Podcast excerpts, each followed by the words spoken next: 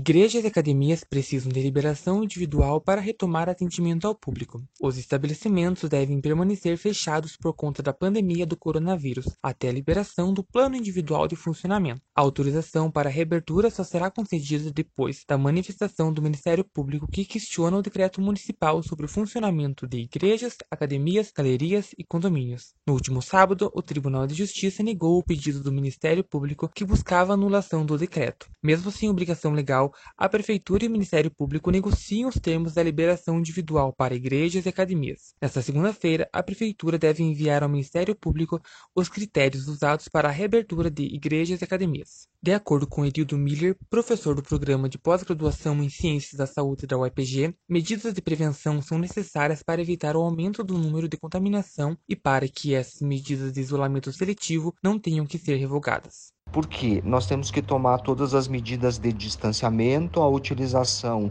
é de máscaras pela população e evitar aglomeração. E principalmente fazer o acompanhamento. Se a gente tiver um comportamento de uma subida bastante grande do número de pessoas contaminadas com o vírus, a gente vai ter que repensar novamente o fechamento de todo o comércio Nesta semana, o comércio da cidade segue com funcionamento escalonado, agora com a obrigatoriedade do uso de máscara em locais públicos e também em estabelecimentos comerciais. Segundo dados da Secretaria de Saúde do Paraná, Ponta Grossa tem 11 casos confirmados, com 1.328 suspeitos e 40 leitos de UTI para pacientes com a doença. Eu sou Rafael Pioto e esse foi o Boletim Covid-19. Informação contra a pandemia uma produção diária do curso de jornalismo da Universidade Estadual de Ponta Grossa.